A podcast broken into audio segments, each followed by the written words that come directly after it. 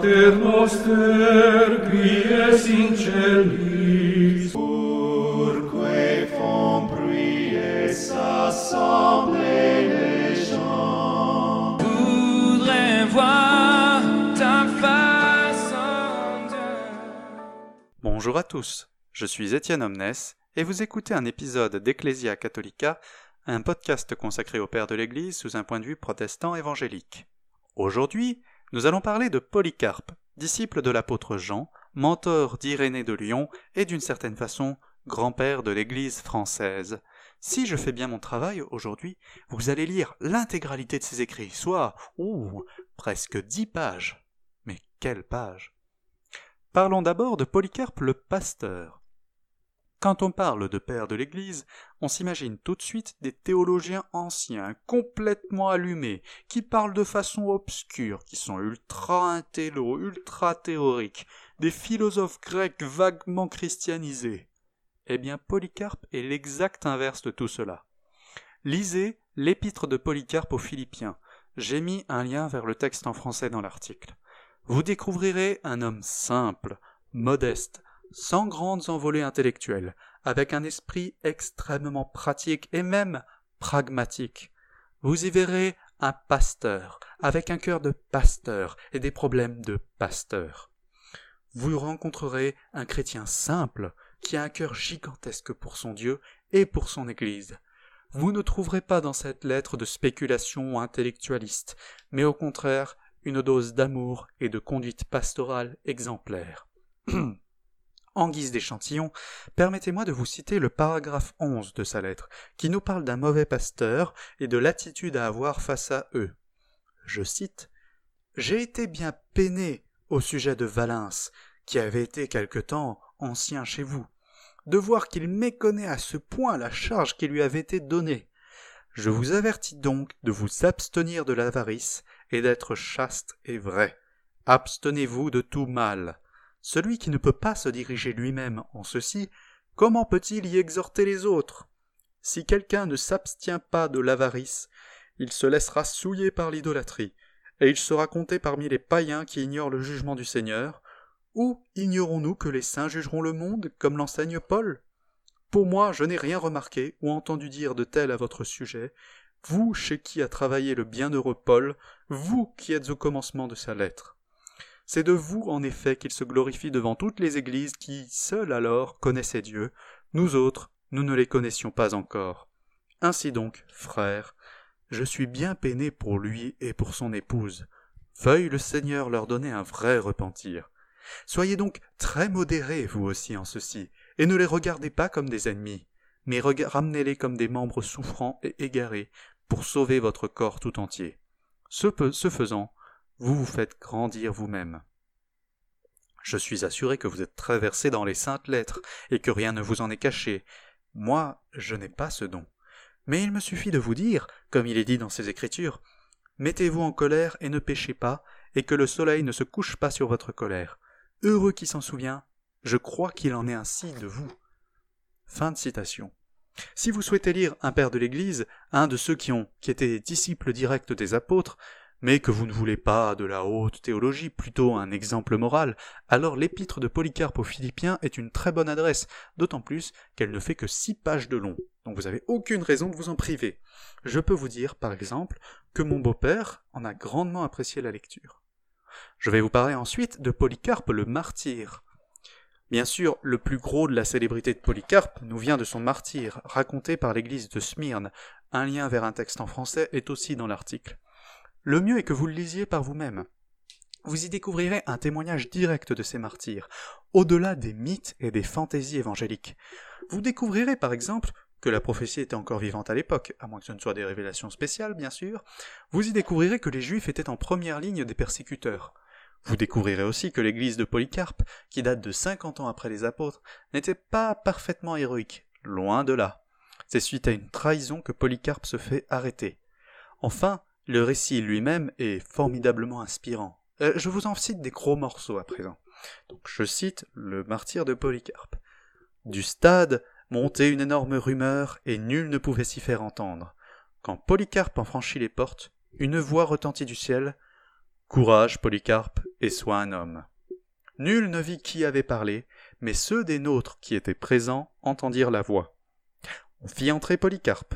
Quand la foule apprit qu'il avait été arrêté, les clameurs redoublèrent. Le proconsul le fit comparaître devant lui, et lui demanda s'il était Polycarpe. Oui, répondit celui-ci. Alors il essaya de le faire abjurer. Respecte ton âge, disait-il. Suivez toutes les paroles que l'on tenait en pareil cas. Jure par la fortune de César. Rétracte-toi, crie à mort les impies. Alors Polycarpe jeta un œil sombre sur cette populace de païens massés dans le stade, et il pointa sa main vers elle. Puis il soupira, et les yeux levés vers le ciel, il dit À bas les impies, en désignant les païens, bien sûr. Le proconsul le pressait de plus belle. Jure donc, et je te libère, maudit le Christ.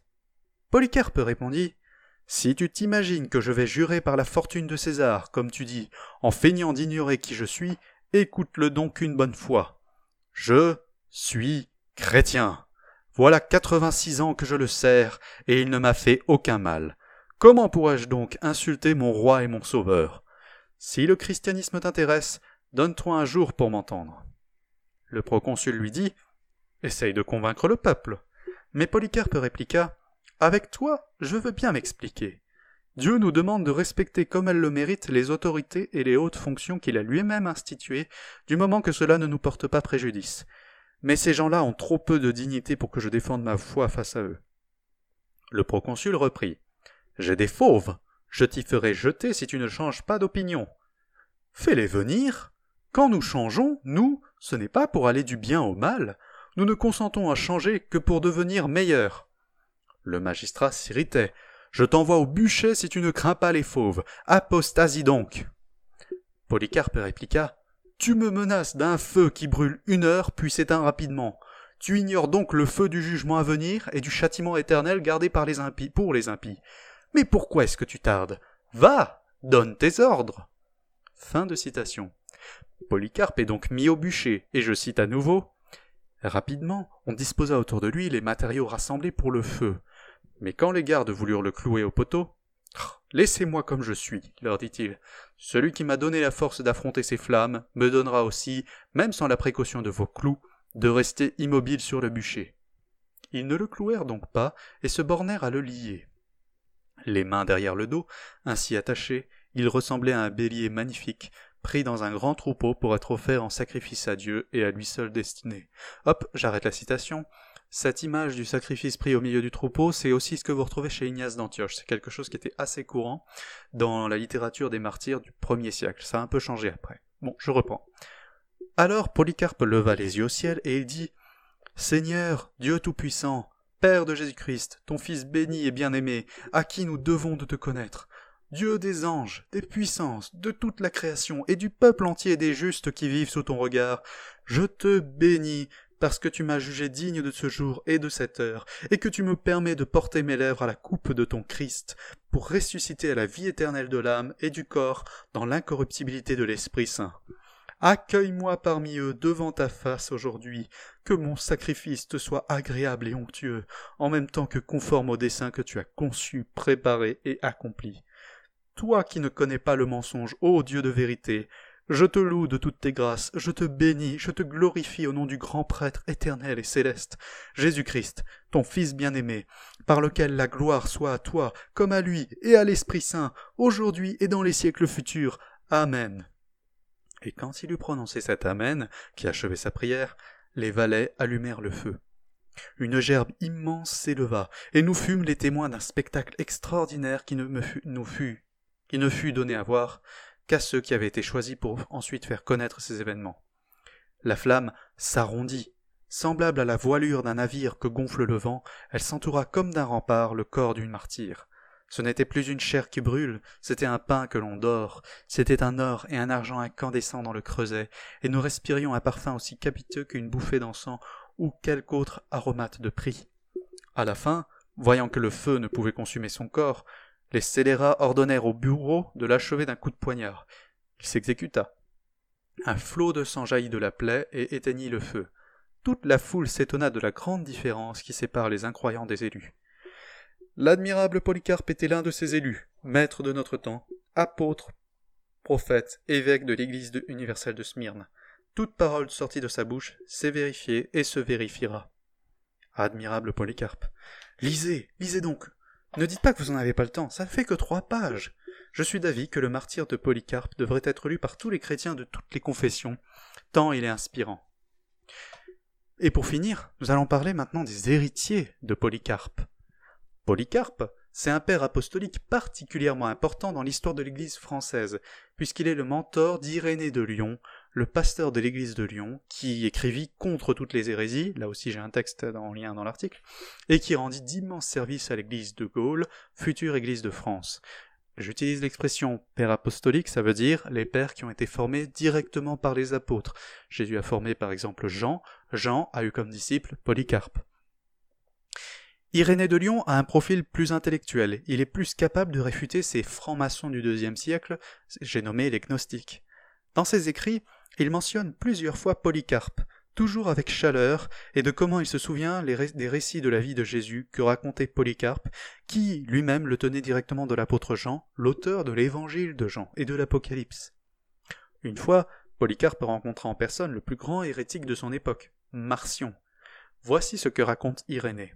Je cite Polycarpe n'a pas seulement été instruit par les apôtres, et connaissant beaucoup de ceux qui avaient vu le Christ, mais il a été également, par les apôtres en Asie, désigné évêque de l'église de Smyrne, que j'ai également rencontré dans mon tout jeune âge, car il est resté sur terre très longtemps, et quand il était un très vieil homme, il souffrit glorieusement et très noblement le martyr, quittant ainsi une vie où il avait toujours enseigné les choses qu'il avait apprises des apôtres, et que l'Église a transmis, et qui sont seules vraies. Les églises asiatiques l'attestent, ainsi que tous les hommes qui ont succédé à Polycarpe jusqu'à maintenant. C'était un homme de bien plus de poids et bien meilleur témoin de la vérité que Valentinien et Marcion et le reste des hérétiques. C'est lui qui, arrivant à Rome au temps d'Anicet, causa un grand nombre à se détourner des hérétiques vers l'Église de Dieu, proclamant qu'il avait reçu la seule et unique vérité des apôtres. Ce fut lui qui raconta que Jean, le disciple du Seigneur, allait se baigner à Éphèse et apercevant Cérinthe, alors c'est un gnostique, hein, un de ces francs-maçons du deuxième siècle, à l'intérieur, et se dépêcha de sortir sans se baigner. Jean s'exclama Fuyons avant que les termes ne tombent sur nous, car Cérinthe, l'ennemi de la vérité, est à l'intérieur. Et Polycarpe lui-même a répondu à Marcion, qu'il a rencontré une fois Me connaissez-vous? demandait Marcion. Je te connais, tu es le premier-né de Satan. Fin de citation. Donc je finirai de parler de lui en soulignant le rôle actif qu'il avait dans l'unité de l'Église. À l'époque, il y avait une querelle assez méchante autour de la date au- à laquelle on devait fêter Pâques. La plupart des églises fêtaient la Pâques à la date calculée selon la méthode actuelle. Mais les églises d'Asie préféraient la fêter le 15 Nissan selon le calendrier juif, ce qui faisait qu'il y avait un peu deux dates pour fêter Pâques, ce qui déplaisait très fort à certains. Irénée écrivit alors Quand le béni Polycarpe séjournait à Rome au temps d'Anicet, bien qu'il y ait une belle controverse qui soit venue entre eux sur certains points, ils étaient bien disposés l'un envers l'autre concernant ce sujet, ne voulant pas qu'aucune querelle n'advienne entre eux sur ce point. Car Anicet ne pouvait pas persuader Polycarpe de suivre l'observance de la Pâque selon sa méthode, puisque ces choses avaient toujours été faites ainsi par Jean, le disciple du Seigneur, et pas les autres apôtres qu'il connaissait. Et dans l'autre sens, Polycarpe ne pouvait pas persuader Anicet de faire la Pâque selon sa manière, car Anicet maintenait qu'il était lié à la façon de faire des anciens qui l'avaient précédé. Dans cet état de choses, ils ont maintenu la fraternité, et Anicet a concédé à Polycarpe dans son église la célébration de l'Eucharistie, lui montrant ainsi du respect, et ainsi ils se quittèrent en paix l'un avec l'autre, maintenant la paix dans toute l'Église, à la fois chez ceux qui suivaient le calendrier juif et ceux qui ne le faisaient pas. Eh bien, puisse le Seigneur nous accorder dix mille polycarpes, et alors nous vaincrons le monde.